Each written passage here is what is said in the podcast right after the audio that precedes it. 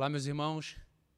Mais uma vez estamos aqui através do nosso canal no YouTube para compartilhar do Evangelho com vocês que nos seguem, assistem né, as nossas mensagens. Então, dizer que é uma alegria, um privilégio poder contar com a sua audiência, né, acompanhando né, as nossas mensagens, aquilo que está sendo compartilhado pela nossa igreja. Hoje nós chegamos à terceira mensagem da nossa série no livro de Juízes, chamada Um Só Deus.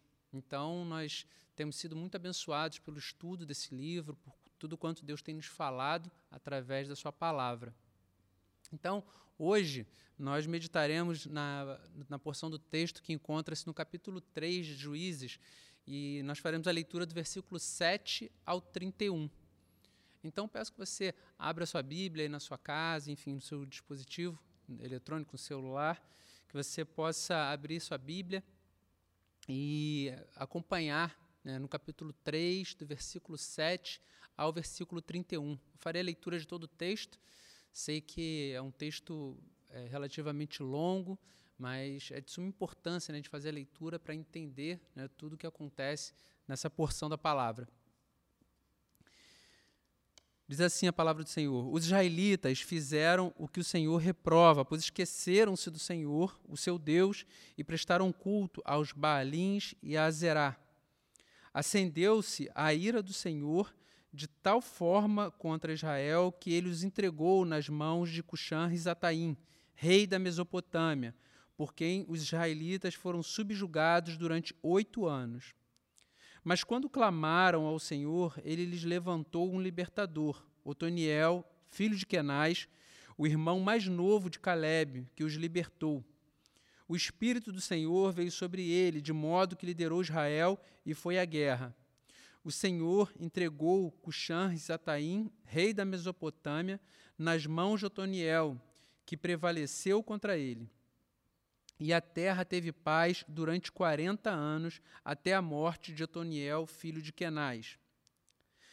Mais uma vez, os israelitas fizeram o que o Senhor reprova, e por isso o Senhor deu a Eglon, rei de Moabe, poder sobre Israel. Conseguindo uma aliança com os amonitas e com os amalequitas, Eglon veio e derrotou Israel e conquistou a cidade das palmeiras. Os israelitas ficaram sob o domínio de Eglon, rei de Moabe, durante 18 anos.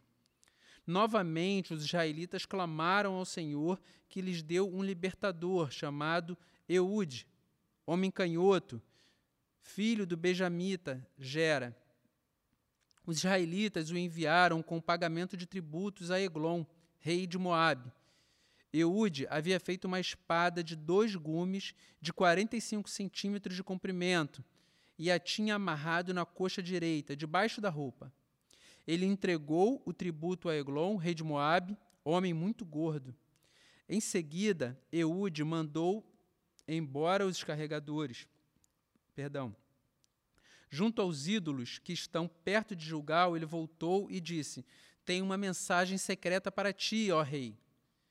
O rei respondeu, calado, e todos os seus auxiliares saíram de sua presença. Eude aproximou-se do rei que estava sentado sozinho na sala superior do palácio de verão e repetiu: Tenho uma mensagem de Deus para ti. Quando o rei se levantou do trono, Eude estendeu a mão esquerda, apanhou a espada de sua coxa direita e cravou-a na barriga do rei até o cabo penetrou com a lâmina, e como não atirou, como não tirou a espada, a gordura se fechou sobre ela. Então Eude saiu para o pórtico, depois de fechar e trancar as portas da sala atrás de si. Depois que ele saiu, vieram os servos e encontraram trancadas as portas da sala superior e disseram: Ele deve estar fazendo suas necessidades em seu cômodo privativo. Cansaram-se de esperar, e como ele não abria a porta da sala, pegaram a chave e a abriram. E lá estava o seu senhor, caído no chão, morto. Enquanto esperavam, Eude escapou, passou pelos ídolos e fugiu para Seirá. Quando chegou, tocou a trombeta nos montes de Efraim e os, os israelitas desceram dos montes com ele à sua frente. Sigam-me, ordenou, pois o Senhor entregou Moabe, o inimigo de vocês, em suas mãos. Eles o seguiram, tomaram posse do lugar de passagem do Jordão que levava a Moabe e não deixaram ninguém atravessar o rio. Naquela ocasião, mataram cerca de dez mil moabitas, todos eles fortes e vigorosos. Nenhum só homem escapou. Naquele dia, Moabe foi subjugado por Israel, e a terra teve paz durante 80 anos. Versículo 31. Depois de Eude, veio Sangar, filho de Anate, que matou 600 filisteus com uma, agulha, com uma aguilhada de bois. Ele também libertou Israel. Então, eu gostaria de convidá-lo a fechar seus olhos. Né? Vamos ter um tempo de oração nesse momento, pedir que o Senhor fale conosco. Deus, nós somos gratos pelo privilégio, Senhor, de dispormos de um meio como esse, de poder fazer a pregação do Evangelho, fazer a exposição, Deus, da palavra, através dessa mídia que tem alcançado, Senhor, muitas pessoas que, por diversos motivos, aqueles que não estão congregando igreja, aqueles que, infelizmente, nesse momento, não podem participar ainda de cultos públicos, Deus, mas eu te peço que o Senhor possa visitá-los de forma muito especial através da pregação da tua palavra. Te peço, Jesus, que o Senhor possa falar conosco através do texto, através da mensagem, que o teu Santo Espírito, Deus, possa trabalhar em nossos corações e que a nossa vida, Deus, seja encorajada, desafiada a viver, Deus, de forma coerente com o Deus a quem servimos. Pai, em nome de Jesus nós oramos, Deus. Amém, Senhor. Então, meus irmãos, no versículo 7 né, do capítulo 3, nós vemos uma declaração bastante interessante né, do escritor sagrado. Ele diz que os israelitas se esqueceram de Deus e fizeram aquilo que o Senhor reprovava. Mas o que significa se esquecer de Deus? Será que os israelitas eles caminhavam numa relação com Deus, adorando ao Senhor em fidelidade, e de repente, num determinado dia, eles acordam e não lembram mais quem é o Senhor? Ou será que pode ser que uma outra geração tenha nascido, tenha se levantado e tenha abandonado o Senhor, não lembrava mais, não tomou mais conhecimento de todos os feitos maravilhosos, milagrosos que Deus operou na vida de Israel? A libertação do cativeiro egípcio, o maná no deserto, as codornizes, a forma como Deus conduziu o povo, dando direção, como coluna de fogo à noite, coluna de nuvem durante o dia, a forma como o Senhor fez brotar a água da rocha, a forma como o Senhor transformou águas amargas em águas próprias para ser consumida. Então, é, a gente precisa pensar o que significa ouvir do escritor sagrado, ouvir da palavra do Senhor, que os israelitas se esqueceram de Deus. Eu creio que dificilmente feitos como esses que Deus realizou na vida do, de Israel, na vida do povo, libertando o povo do cativeiro egípcio, dificilmente assuntos como esses tenham simplesmente desaparecido. Certamente as gerações continuavam ouvindo aquilo que Deus tinha feito. Contudo, a convivência com os povos daquela região, daquela terra, o povo cananeu, os amorreus, o contato com as divindades daquela região, a idolatria entrando pouco a pouco na vida dos israelitas. Certamente isso foi sedimentando, foi deteriorando a relação de Israel com seu Deus. E a visão a convicção de que eles estavam numa relação com o único Deus verdadeiro, com o Deus Todo-Poderoso, ela foi cada vez mais se dissolvendo. A palavra do Senhor, a relação com o Deus único, passou de transformação, de milagre, de impacto na vida de Israel, para mais uma história, mais uma informação. Então, o povo passou a tratar o Deus de Israel, o único Deus, Yahvé, o Deus Todo-Poderoso, como mais uma divindade, prestando culto a Deus, prestando culto aos balins, prestando culto a Zerá, a deusa da fertilidade. Então Deus foi se tornando no coração de Israel em posição de, de equidade com as diferentes divindades daquela terra. Então o povo passou a experimentar de um esfriamento espiritual, seu coração passou a estar distante de Deus. Mas a maravilha, a bênção de nós servirmos, de nós pertencermos a um Deus amoroso, um Deus zeloso, um Deus que nos ama, de tal forma que não consegue lidar com a nossa rebeldia, com indiferença, é aquilo que o pastor Cristiano expôs na semana passada, na mensagem anterior a essa que você está vendo agora. O amor de Deus manifesta-se furiosamente, trazendo o seu povo para si. E por vezes, Deus usa o sofrimento. E na, no caso específico de Israel naqueles dias, Deus usou o próprio povo daquela terra. Porque se o coração de Israel tinha sido cativado pelos ídolos, então Deus transformou Israel também num povo cativo do povo daquela terra. Então, o povo, no versículo 9, o povo, após um longo período de sofrimento, por ter sido subjugado por Cuxã e Zataim, como diz aqui no texto, Após ter sido subjugado por oito anos, o povo passou a clamar ao Senhor. E até sair do ponto da rebeldia, perdão, até sair do ponto da rebeldia, até o clamor a Deus, até a humilhação e o reconhecimento do pecado, a gente percebe que foram oito anos de clamor, oito anos de sofrimento. Então, imaginem isso no coração dos israelitas daqueles dias. Eles mergulharam em afastamento, em escuridão, em trevas espirituais. Contudo, Deus alcançou o coração do povo e mostrou que o caminho do clamor, do quebrantamento, do arrependimento era, era a saída eficaz para a escravidão, para os impostos altos, para a humilhação que eles estavam sofrendo debaixo da, das mãos de um rei inimigo. Então, quando a gente pensa sobre isso, o que me veio à mente foi o poema de um cristão chamado João da Cruz, chamado A Noite Escura da Alma. É um texto bastante conhecido.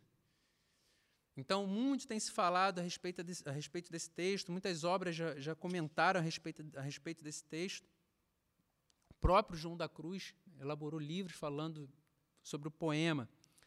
E eu gostaria de ler para você, meu irmão, minha irmã, uma porção desse poema, muito interessante, que mostra como o nosso coração, após estar imerso em trevas, seja por conta da nossa rebeldia, do pecado, da negligência na relação com Deus, do esfriamento espiritual, mas como o nosso coração, quando experimenta dessas trevas, como ele é conduzido amorosamente pelo próprio Deus. Olha o que diz um trecho do poema desse nosso irmão do passado, do século XVI.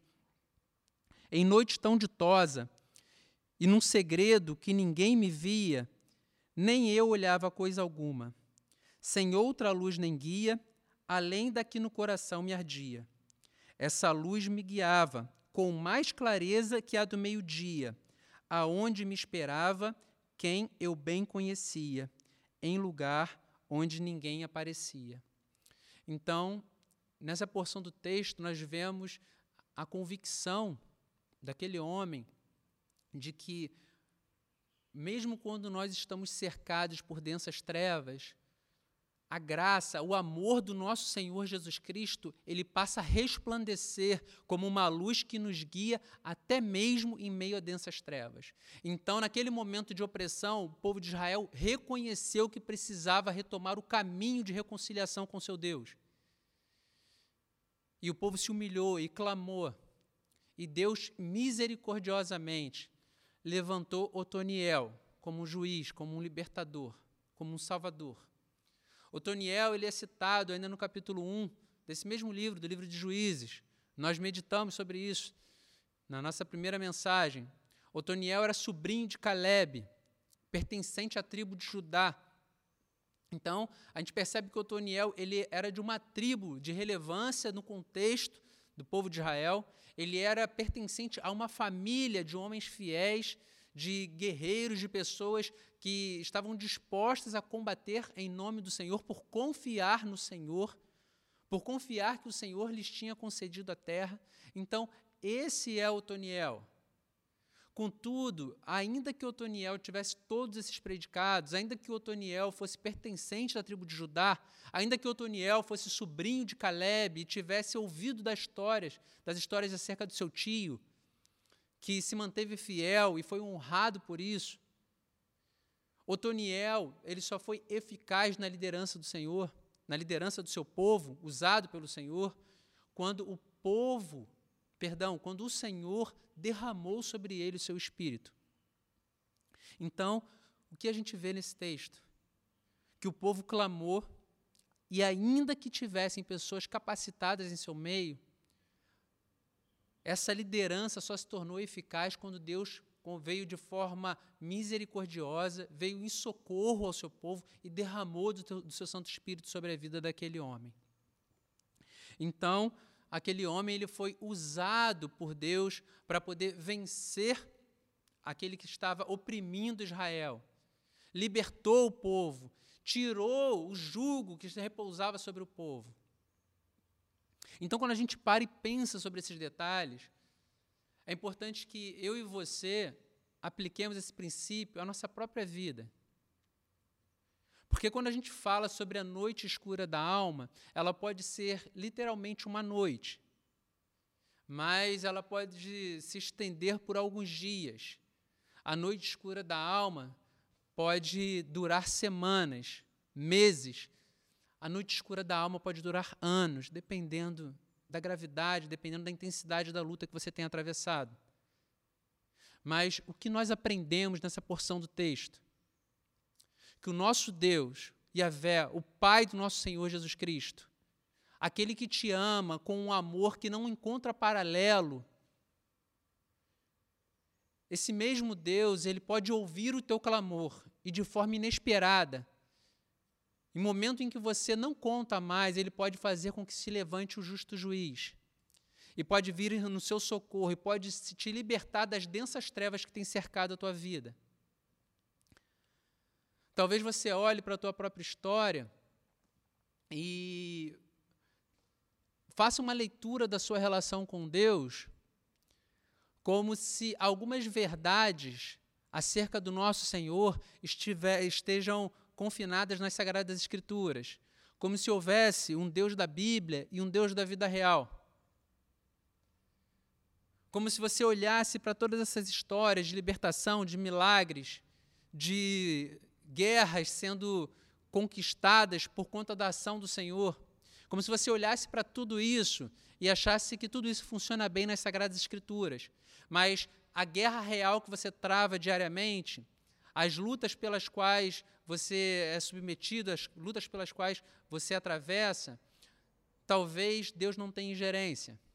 Eu te convido, meu irmão, a abandonar, a orar ao Senhor para que a sombra da dúvida, as sombras, as trevas da noite escura que por vezes insistem em cercar o nosso coração, eu te encorajo a clamar ao Senhor para que elas sejam dissipadas e para que o Senhor envie o libertador, para que o Senhor envie o juiz que vai dar fim ao julgo que tem assolado a tua história.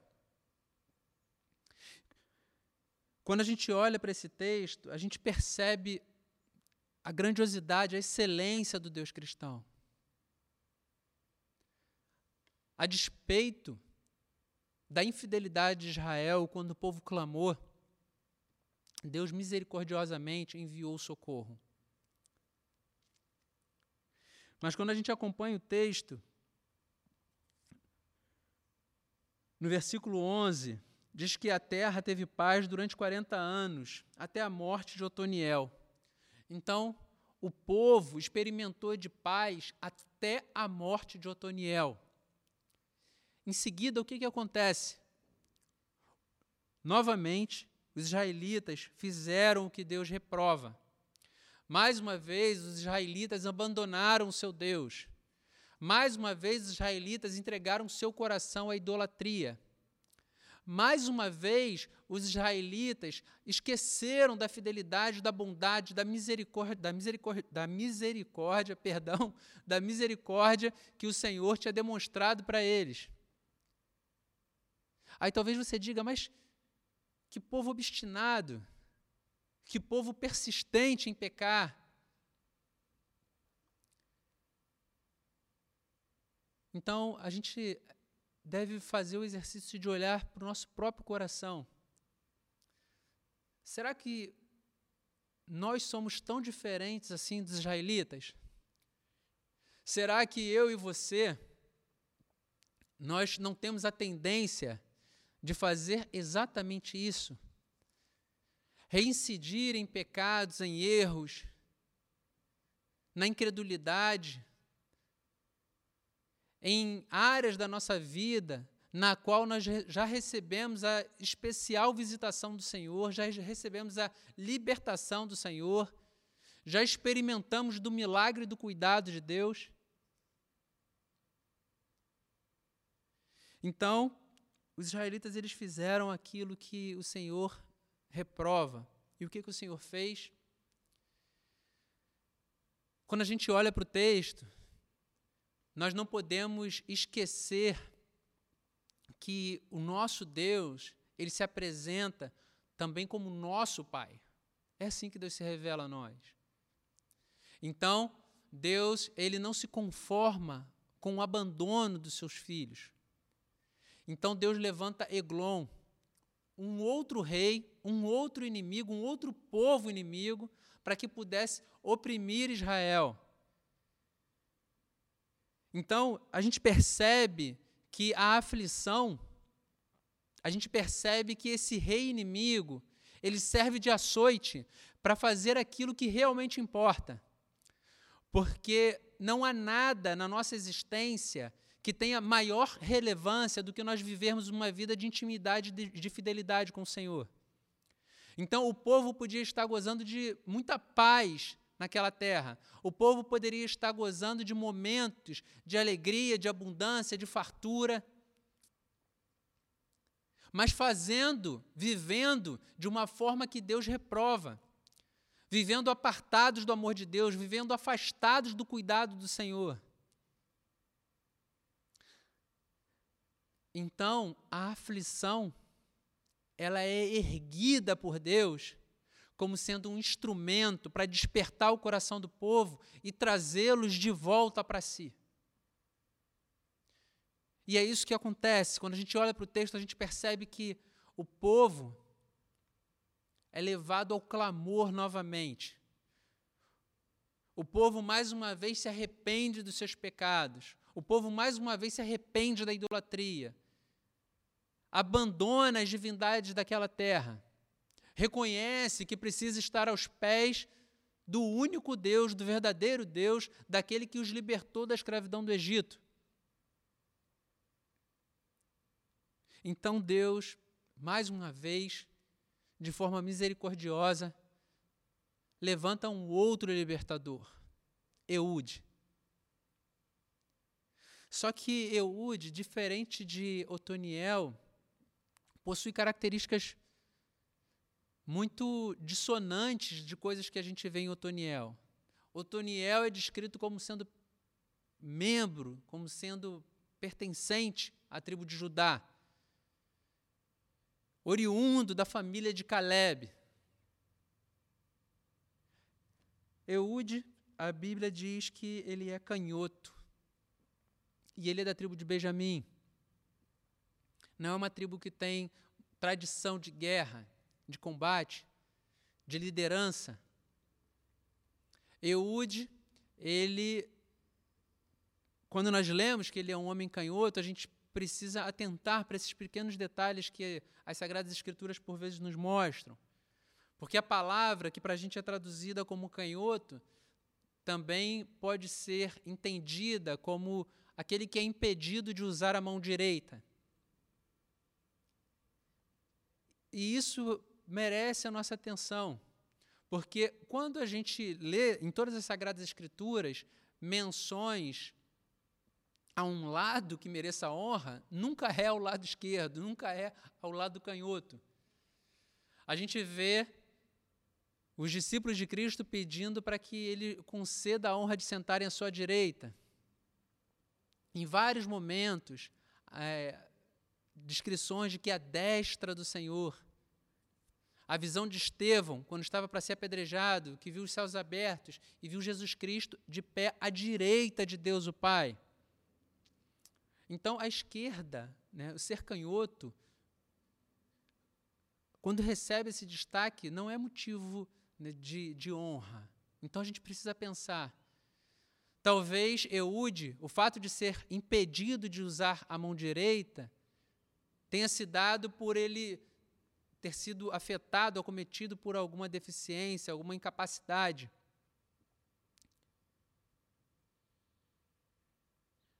Mas é esse homem que Deus levanta para poder ser o libertador de Israel.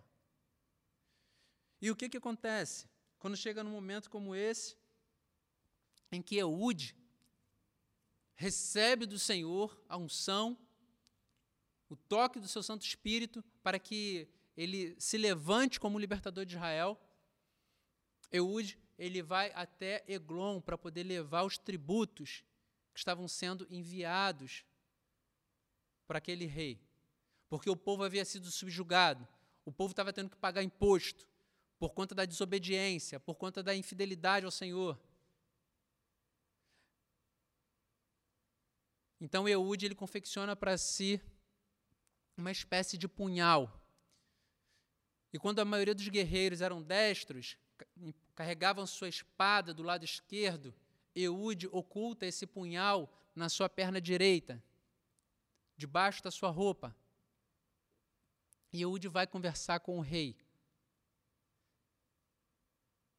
Então, quando a gente olha para o texto e percebe toda essa narrativa e vê a forma como Eude ele fala ao ouvido do rei, diz que tem uma mensagem de Deus,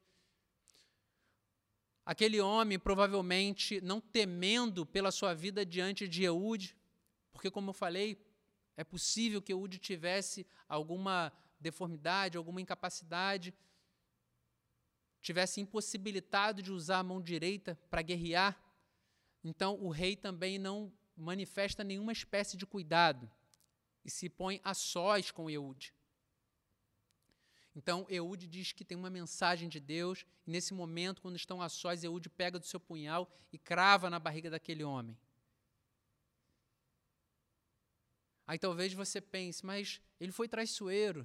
A questão toda não é o que Eude fez da forma como fez, mas é Deus libertando o seu povo.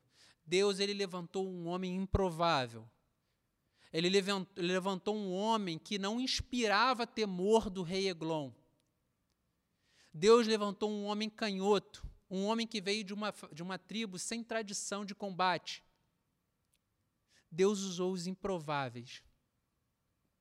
Então, quando a gente olha para a história de Eude e a gente percebe como ele fez, como ele, tudo que ele fez é usado pelo Senhor, aí talvez você pense: bom, mas Deus fez isso com Eude, mas é, essa história está na Bíblia, né? tudo funciona bem nas Sagradas Escrituras. Conforme eu falei, meu irmão, minha irmã, não existe um Deus das Escrituras e um Deus da vida real. Se você tem olhado para a sua própria história e você tem percebido limitações, deficiências, incapacidades, barreiras que você não tem conseguido transpor, saiba que Deus pode usar a tua vida porque não são, não são as suas qualificações, não são as suas aptidões, não são os seus diplomas, não, são a, não é a habilidade que você tem para poder lidar com pessoas, não é a sua perspicácia que fará de você útil no reino de Deus. É o próprio Deus quem faz a obra a partir da minha e a partir da sua vida. Então aqui a gente percebe que Deus ele usa alguém que tinha poucas possibilidades de dar certo, alguém que teria poucas possibilidades de se configurar como um líder. Mas Deus usa essa pessoa para poder libertar Israel. Não existem pessoas que possuem histórias canhotas demais, tortas demais, indignas demais, desqualificadas demais para serem alcançadas pelo amor do nosso Senhor. Eu não sei qual é a sua história, nem qual é o momento de vida que você está atravessando. E por vezes falar assim parece que é um tanto quanto clichê, mas quando nós olhamos para as Sagradas Escrituras e olhamos para toda a história do cristianismo, nós percebemos que Deus faz o improvável na vida de pessoas improváveis. A gente vê Deus transformando Paulo, que era um assassino perseguidor da, da, da igreja, no maior escritor do Novo Testamento, no maior evangelista dos seus dias, em alguém que foi mais frutífero do que todos os outros apóstolos que foram chamados antes dele. E da mesma forma como Paulo, nós, quando vamos caminhando pela história da igreja, nós percebemos tantos e quantos homens que, com suas limitações, com as suas lutas pessoais, com seus pecados, com as suas imperfeições, foram usados por Deus de forma poderosa para a edificação da igreja. Então, jamais olhe para a sua própria vida e pense que a situação está estragada demais, deformada demais, sem expectativas. Aprenda a esperar sempre o novo das mãos do Senhor. Aprenda a esperar o improvável das mãos do Senhor.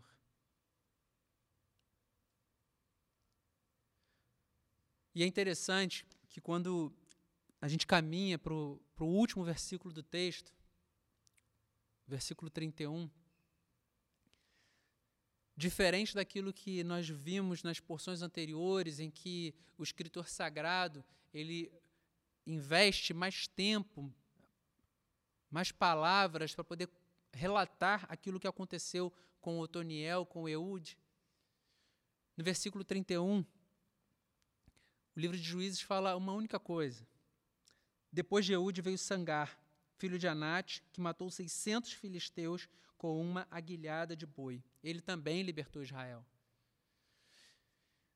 Então, se acerca de Otoniel nós sabemos a tribo que ele vem, percebemos que ele vem de uma família de homens fiéis, tementes ao Senhor.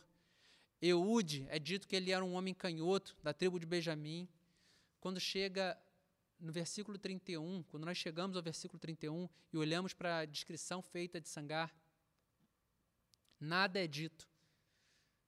Não é dito a que tribo ele pertence. A família não é uma família renomada na história de Israel. A descrição da sua arma de guerra não é uma espada, não é uma lança, mas uma guilhada de boi. Um instrumento usado para homens que trabalhavam no campo. Meus irmãos, Deus levantou um homem do meio rural, um homem que trabalhava na terra, e usou a vida dele para poder libertar Israel.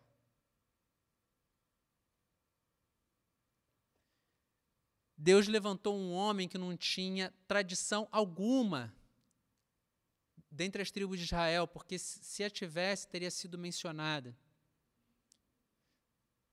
Deus levantou um homem que recebeu apenas um versículo do livro de Juízes para poder falar acerca da sua relevância na história de Israel naquele momento.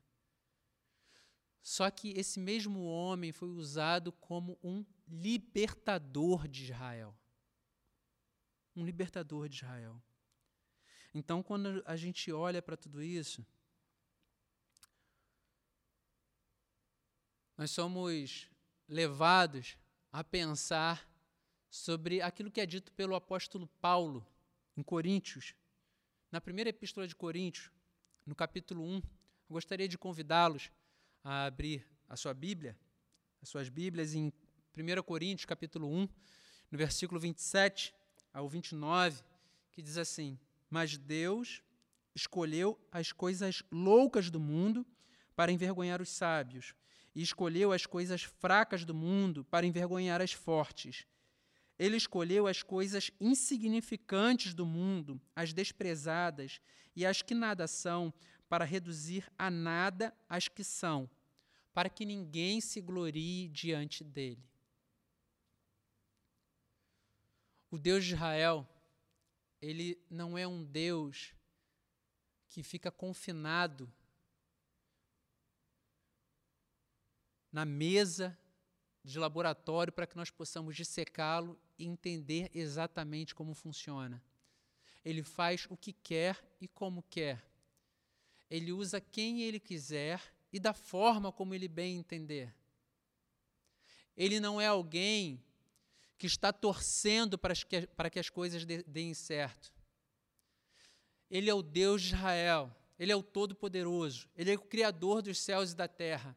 Ele é aquele que empurra a história a fim de que ela obedeça à sua vontade. Então Deus usa Otoniel, que tem muitas aptidões e vem de uma família renomada, de uma tribo relevante. Ele usa Eude, que é homem canhoto, provavelmente impedido de, de, usar a mão direita, que vem de uma tribo de menor importância dentro de Israel.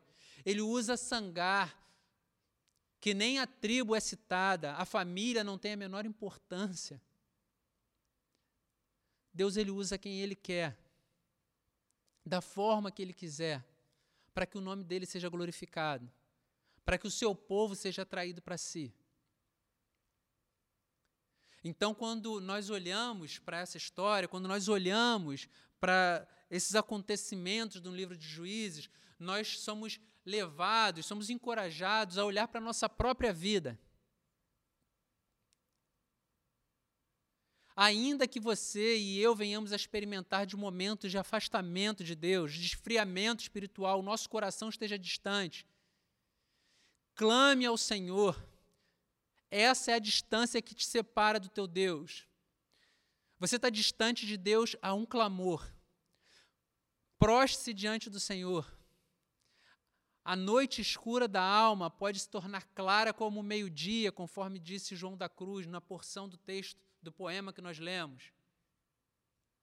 As adversidades, ainda que elas não desapareçam, elas serão colocadas na, na, na perspectiva correta. E elas se tornarão nanicos, anões, insignificantes diante da grandeza e do poder do Deus Todo-Poderoso. Porque o consolo e a graça da visitação do nosso Deus, do seu Santo Espírito, elas suplantam em muito as aflições que podem atingir o teu e o meu coração. Então, ainda que você esteja vivendo circunstâncias improváveis, no meio de coisas improváveis, atravessando densas trevas, Você deve olhar para o livro de Juízes e perceber a forma como Deus usou cada um daqueles homens.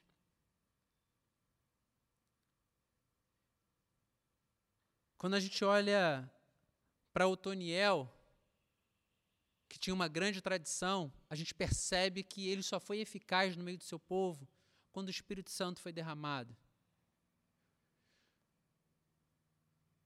Então ele tinha uma linhagem especial, mas ele morreu. Quando a gente olha para Eude, Sangar, pessoas que não tinham tradição alguma, não existiam expectativas para um homem que não poderia lutar com a mão direita e para outro que usava como arma uma guilhada de boi.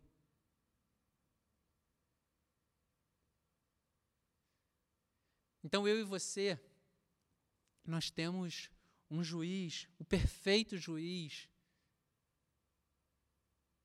a distância de um clamor. Porque, da mesma forma improvável que esses homens se levantaram para poder salvar Israel, O nosso Deus, ele enviou o justo juiz, o eterno juiz, também de forma muito improvável. Quando nós trazemos à memória a descrição de Cristo, quando nós trazemos à memória, por exemplo, aquilo que está registrado no livro de Isaías, capítulo 53, eu gostaria de convidá-lo a ler esse texto comigo. A descrição que o profeta faz acerca do nosso Salvador. Quem creu em nossa mensagem e a quem foi revelado o braço do Senhor, ele cresceu diante dele como um broto tenro e como uma raiz saída de uma terra seca. Ele não tinha qualquer beleza ou majestade que nos atraísse, nada em sua aparência para, o que, para que o desejássemos. Foi desprezado e rejeitado pelos homens, um homem de tristeza e familiarizado com o sofrimento, como alguém de quem os homens escondem o rosto. Foi desprezado e nós não o tínhamos em estima. Certamente ele tomou sobre si as nossas enfermidades e sobre si levou as nossas doenças. Contudo, nós o consideramos castigado por Deus, por ele atingido e afligido. Mas ele foi transpassado por causa das nossas transgressões, foi esmagado por causa de nossas iniquidades. E o castigo que nos trouxe a paz estava sobre ele, e por suas e pelas suas feridas fomos sarados. Então, Jesus, esse homem que se levantou como um improvável, foi ele que Deus constituiu como o nosso libertador. Ele, que assim como Otoniel veio de uma linhagem especial, ele veio de uma linhagem, veio da mesma tribo, veio de Judá, só que com uma diferença.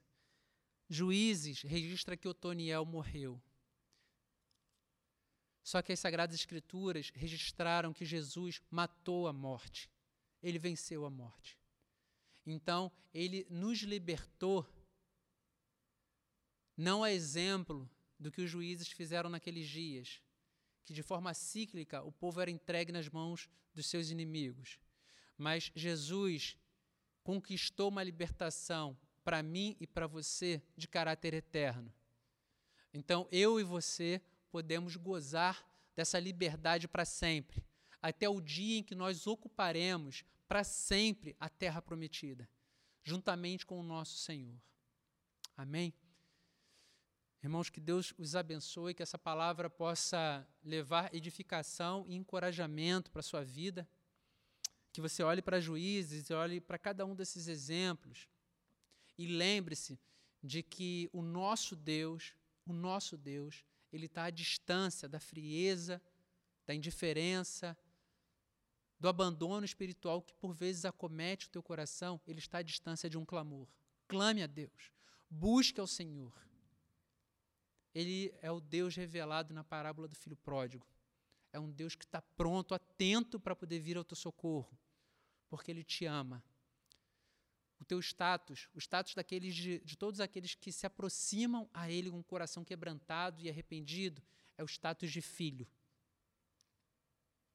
Amém, meus irmãos? Que Deus os abençoe. Vamos ter mais um momento de oração. Santo Deus, nós te agradecemos pela tua palavra e porque o teu amor, a tua bondade, a tua misericórdia, elas são infinitamente maiores do que a nossa iniquidade, do que a rebeldia do nosso coração que o calor do teu Santo Espírito é infinitamente mais poderoso do que a frieza da incredulidade, da idolatria que pode atacar a nossa alma. Deus, obrigado, porque as mais densas trevas podem adquirir a claridade do meio-dia quando o Senhor se manifestar. Obrigado, Deus, porque nós cremos num Senhor que é Deus todo-poderoso, que é imutável, que nos ama com um amor eterno e que provou isso de forma cabal ao sacrificar o próprio Cristo, seu próprio filho, seu único filho na cruz, para que o meu pecado e de cada um daqueles que estão ouvindo essa mensagem pudesse receber o devido pagamento. Deus, nós te agradecemos por tamanha graça, por tamanho amor. Em nome de Jesus, Deus, nós oramos. Amém. Meus irmãos, que Deus os abençoe que essa palavra sirva de encorajamento, de graça, instrumento de graça na tua vida, na minha vida, e que nós vivamos confiando no amor, na bondade, na misericórdia desse nosso Senhor. Amém? Que Deus a todos abençoe. E aqueles que já puderem participar de cultos públicos, nós estamos já funcionando, né, com, obedecendo as restrições, as limitações. Né? Então, você é nosso convidado para visitar a nossa igreja. Que Deus os abençoe.